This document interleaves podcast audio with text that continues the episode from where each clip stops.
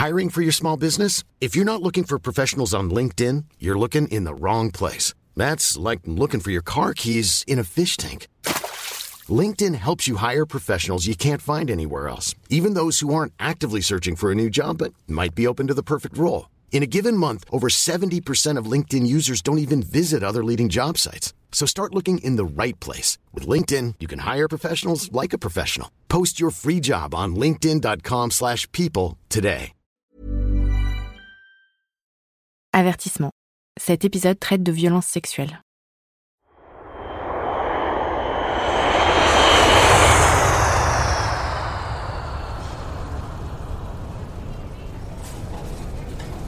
Le 7 juin 2010, j'arrive à Montréal. Je suis euphorique. C'est la première fois que je voyage seule et j'ai prévu d'en profiter à fond. J'ai trois mois devant moi pour explorer le Canada et les États-Unis. Flâner dans les musées, arpenter des parcs nationaux, faire la fête à Miami, croupiller sur la plage, boire des verres à la Nouvelle-Orléans. Ah, et aussi, j'ai prévu de perdre ma virginité avant mes 23 ans. C'est-à-dire dans moins d'un mois. Je sais pas vraiment comment je vais faire, mais je sais une chose, il faut que je sois moins exigeante. J'espère vraiment que la personne que je vais trouver réagira bien quand elle comprendra que je n'ai jamais couché. J'ai préparé tout un speech pour justifier ma situation. Au début, j'étais pas prête, et puis après, j'ai vachement bossé, et puis après, bon, bah, c'est juste pas de chance, quoi. J'ai pas de grande attente. De toute façon, ça sera probablement nul. Je suis loin d'imaginer ce qui va m'arriver.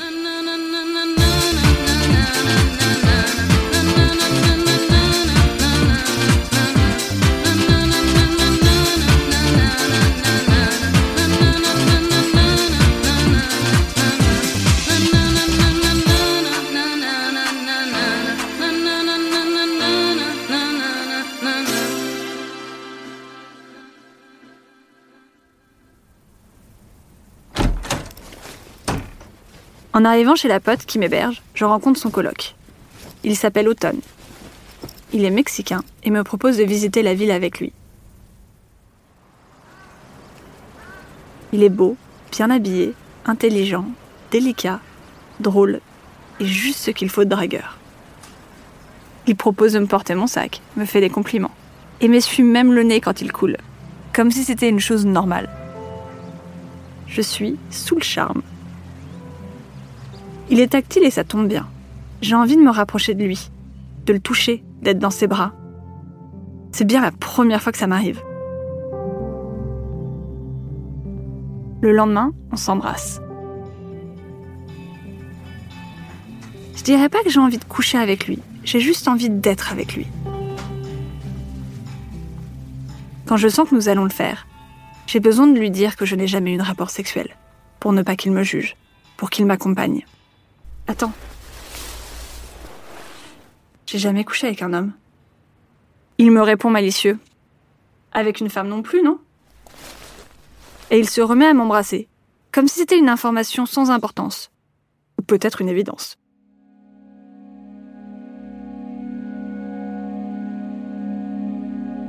Automne a été parfait tout du long, à l'écoute, tendre, bienveillant.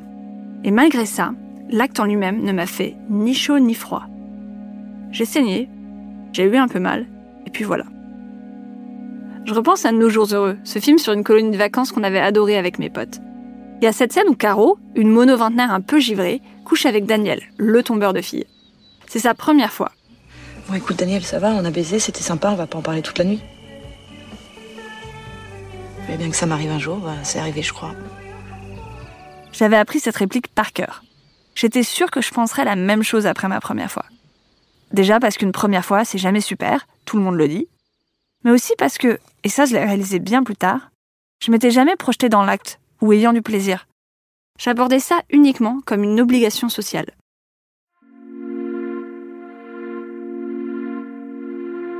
Ce que j'avais pas prévu en revanche, c'était la tendresse, l'intimité.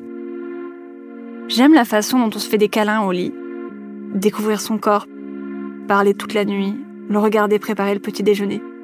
J'aime quand il m'explique la signification de ses tatouages. Me dit des mots doux en espagnol.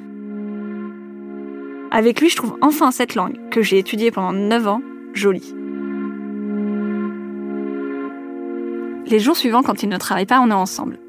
Le sexe me fait toujours pas grand-chose, mais j'adore être avec lui.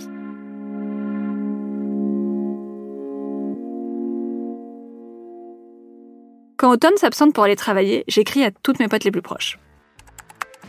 Avec le colloque mexicain de Marie, on a fait un peu plus que juste flirter. Donc voilà, fallait le faire, je l'ai fait. What?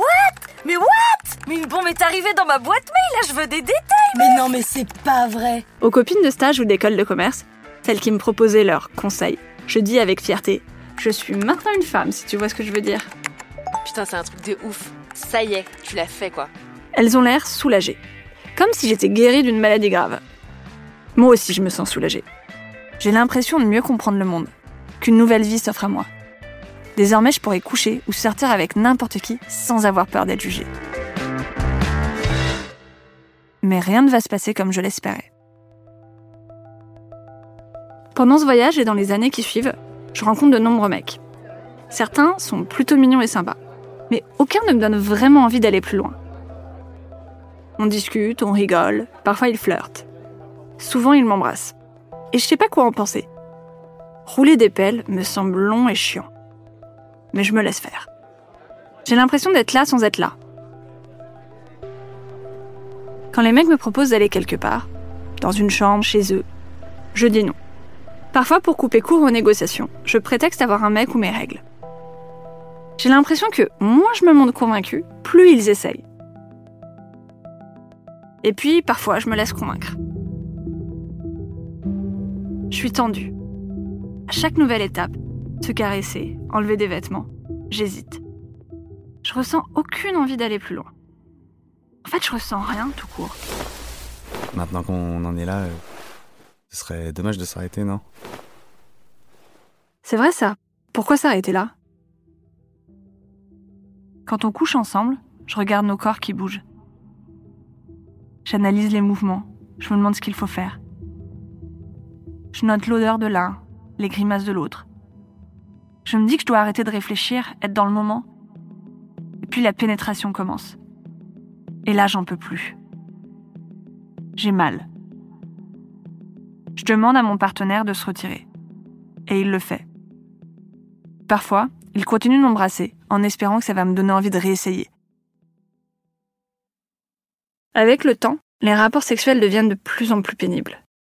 Pourtant, à chaque fois, je laisse passer quelques semaines ou quelques mois, et je recommence. Comme si je n'avais rien appris de la fois d'avant. Comme si je savais pas dire non. J'étais flattée que des mecs mignons et sympas aient envie de moi. Moi, l'ancienne intello maigrichonne. La planche à pain pas sexy.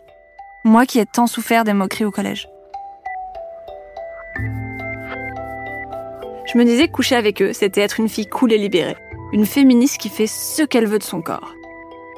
C'était avant MeToo, et pour moi, féminisme rimait avec droit à la contraception et au plaisir, recherche du point G et du plan cul parfait. Et je me disais que ça ferait des histoires marrantes à raconter en soirée. À chaque fois que je fricotais ou couchais avec un mec, j'envoyais un email ou un message WhatsApp à mes potes. Qu'est-ce que vous avez grandi? J'en ai reparlé avec Nicolas, un ami de toujours. C'était à chaque fois, j'ai réussi à. C'était, tu faisais un effort. Non mais vraiment. Euh, c'était pas. euh, En fait, quand tu disais j'ai réussi à, c'était pas une manière de dire que c'était un accomplissement, c'était une manière de dire que t'avais, c'est que t'avais fait un effort pour embrasser un garçon, pour euh, et puis a fortiori pour coucher avec. Et à chaque fois, ça se passait pas bien. Enfin, tu racontais que ça t'avait pas, pas vraiment plu. Mais en même temps, t'en parlais euh, l'air rieur, euh, pleine d'autodérision. euh, et du coup, c'était drôle quand tu racontais ça, en fait. Et tu, et, et tu te réjouissais de pouvoir me le raconter aussi. C'était pas plaisant, mais je me disais que c'était normal que ça le soit pas au début. Le sexe, ça s'apprend. Comment je vais réussir à apprécier si je couche pas? Bon, l'appétit vient en mangeant. Mais le temps passe, et c'est plus vraiment le début. T'inquiète, ça sera mieux la prochaine fois. C'est pas le bon, c'est tout. Mais comment je vais savoir si le prochain sera le bon? Si je sais pas écouter mon corps J'écoute mes amis parler de leur vie sexuelle, mais je comprends toujours pas ce qui les motive. C'est comme si tout le monde avait une boussole sexuelle, mais que la mienne était cassée, qu'elle me donnait pas la direction. Alors je fais confiance aux autres. S'ils en ont envie, c'est qu'ils doivent sentir qu'il se passe quelque chose. En Australie, une personne s'est intéressée aux violences vécues par les personnes qui ressentent peu ou pas de désir sexuel. Elle s'appelle Kate Wood. Elle travaille pour une association sur la sexualité qui s'appelle ACT ACES. Elle a reçu des témoignages de plus de 600 personnes à travers le monde. C'est tellement, tellement commun que les gens se forcent à avoir des relations sexuelles et se fassent vraiment violence, s'imposent des expériences traumatisantes. Pour Kate Wood, ces violences auto-infligées sont le résultat de la contrainte à la sexualité dont on parlait dans le premier épisode. Beaucoup de gens ne savent pas ce qu'est l'attirance sexuelle. Alors ils s'accrochent à tout ce qu'ils peuvent trouver.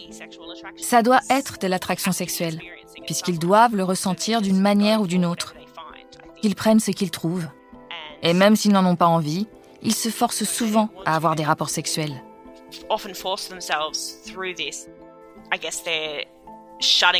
Ils taisent cette partie d'eux qui leur dit ⁇ ça ne va pas, ça ne va pas, je n'aime pas ça ⁇ parce qu'ils doivent aimer ça. C'est la seule chose qui est envisageable, d'aimer ça. Depuis MeToo, depuis les discussions sur le consentement et la zone grise, je repense beaucoup à ces quelques années d'exploration de ma sexualité. Pourquoi je me suis forcée? Quand j'ai raconté mon histoire à Aurore Vincenti, une linguiste formée en sexologie, elle a tout de suite tiqué sur mon choix de mots.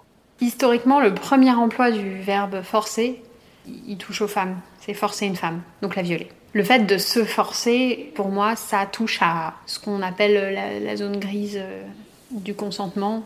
Pour elle, le consentement est un concept juridique absolument essentiel. Mais dans les faits, c'est pas suffisant. Consentir à, c'est répondre oui à. Ce n'est pas proposer, ce n'est pas y aller de soi, ce n'est pas vouloir pour soi, ce n'est pas désirer pour soi.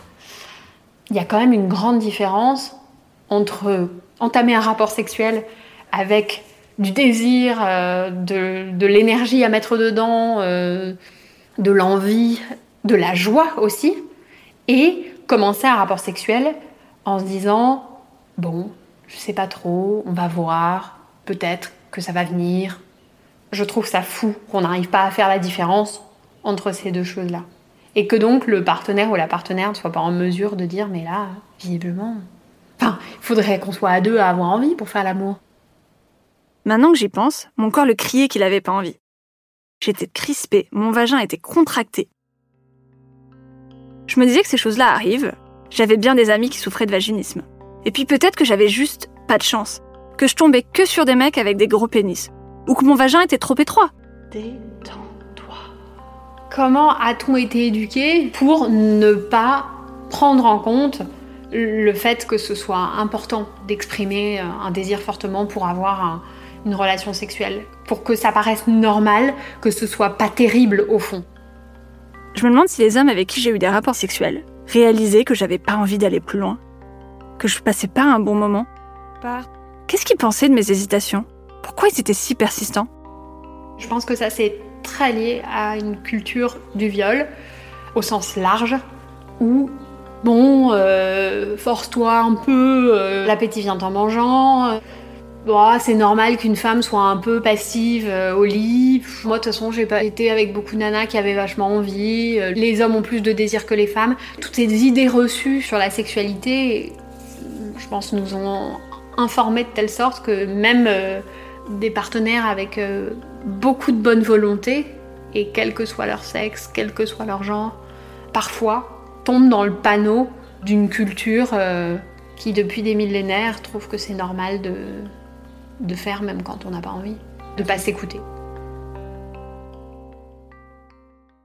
Pour Gabrielle Richard, la sociologue qu'on a entendue au premier épisode, il n'y a rien d'étonnant à ce que ces hommes n'aient pas vu ou pas pris en compte mes signaux.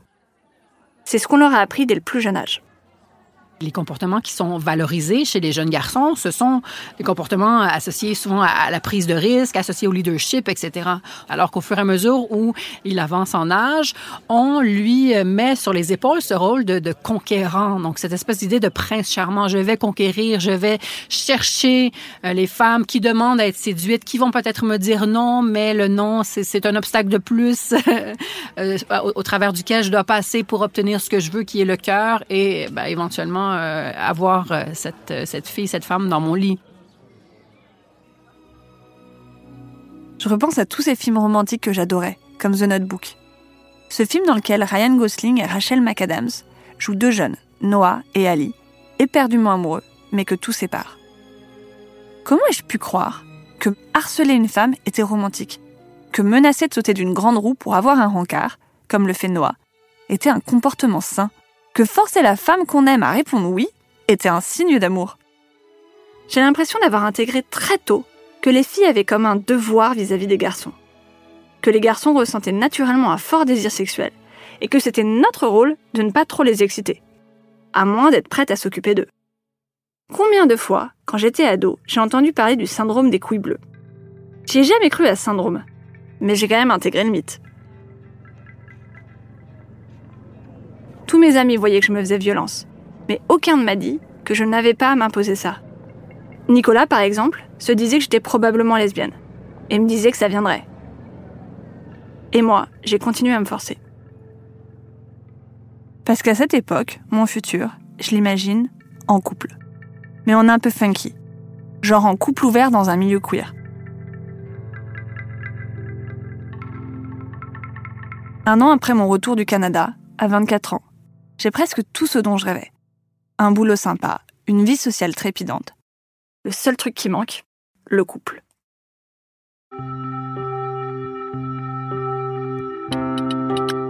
Autour de moi, mes potes sont en couple sérieux. Ils ont de moins en moins de temps entre leurs vacances en amoureux et leurs dimanches avec la belle famille. J'ai peur de finir seule. Alors, lors d'une soirée, je demande à mes potes de me présenter quelqu'un. C'est comme ça que je rencontre Martin, Martin me plaît vachement. Il est intelligent, il a un humour fin, et on a les mêmes centres d'intérêt. J'aime la vie qu'on a ensemble. On sort avec nos potes, on se balade au puce Saint-Ouen. Il est tactile. Il me tient la main, me prend par la hanche, ça me plaît.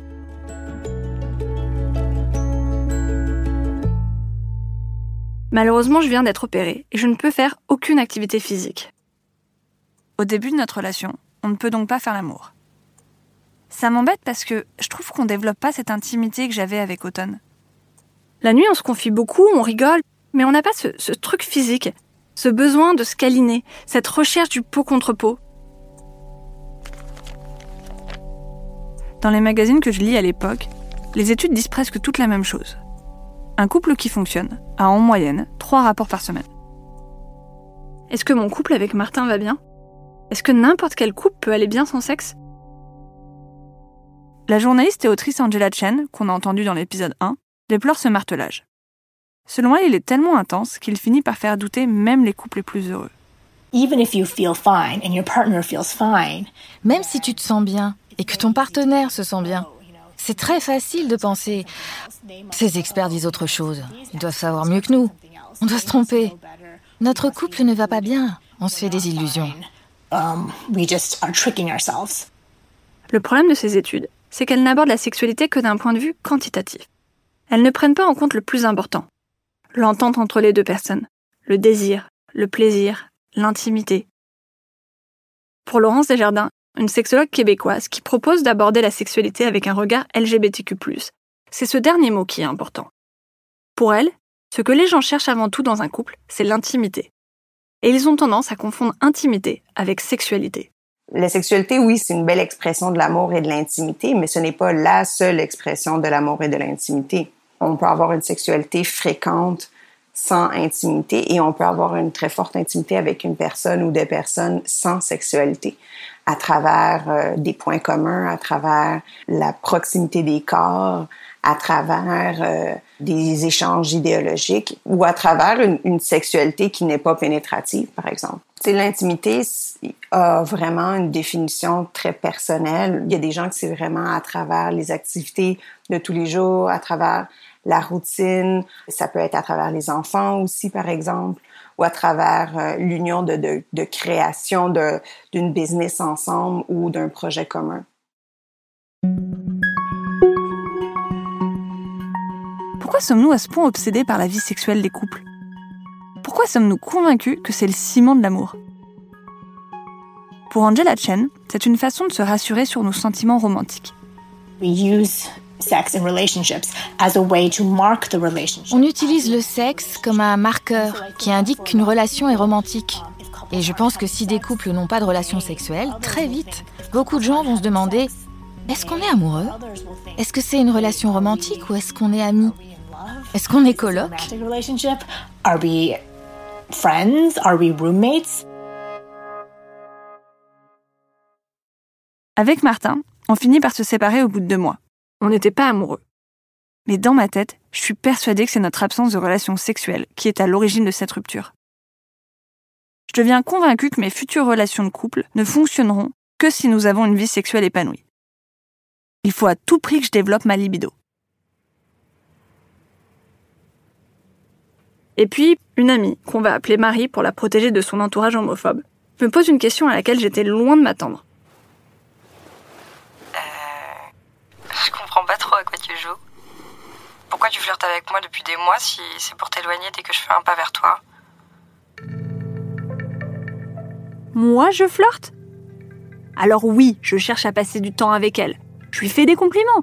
J'ai envie de mieux la connaître et de tout lui raconter sur moi. Ce que j'ai mangé à midi, les films que j'ai vus, mon passé, mes rêves, mes espoirs. C'est ça flirter C'est pas simplement de l'amitié? Décidément, j'y comprends rien. Plus j'y pense et plus je me dis que Marie et moi, ça pourrait fonctionner. Après tout, je la trouve vraiment belle. J'adore passer des nuits à parler avec elle. Et les choses sont claires entre nous. Marie sait que je ne ressens pas grand-chose sexuellement, que j'ai très peu été en couple. Et ça lui fait pas peur. Alors on se lance.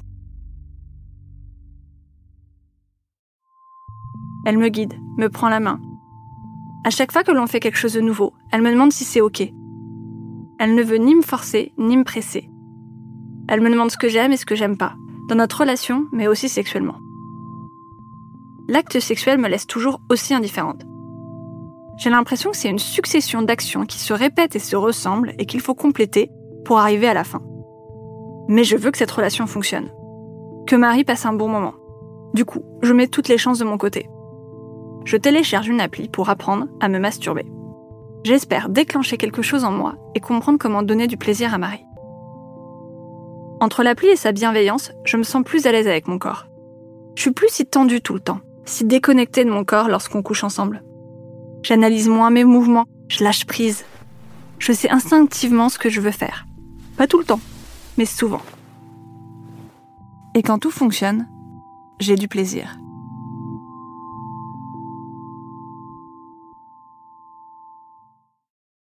Pourtant, j'ai jamais spontanément envie d'avoir des rapports sexuels avec elle. Dès qu'on passe une soirée ensemble, je me mets à bailler, non-stop, sans m'arrêter. J'ai jamais vu mon corps faire ça. Et à chaque fois, je lui dis Je suis crevée, on peut aller dormir? Elle me répond que oui, pas de problème. Et à chaque fois, je me sens soulagée. Soulagée, mais aussi coupable, inquiète. Je suis avec une personne qui me plaît, j'ai appris à me masturber. Je suis plus à l'aise avec mon corps. On parle de nos désirs avec honnêteté, Qu'est-ce que je peux faire de plus? Et si c'était un problème psychologique? Un truc qui viendrait de loin? J'ai peut-être besoin de voir quelqu'un.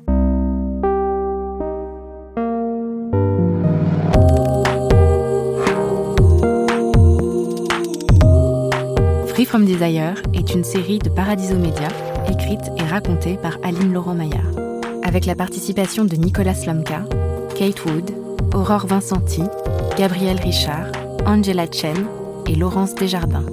Suzanne Collin est productrice. Théo Albaric a réalisé, monté et mixé les épisodes. Louis Daboussi est directeur éditorial.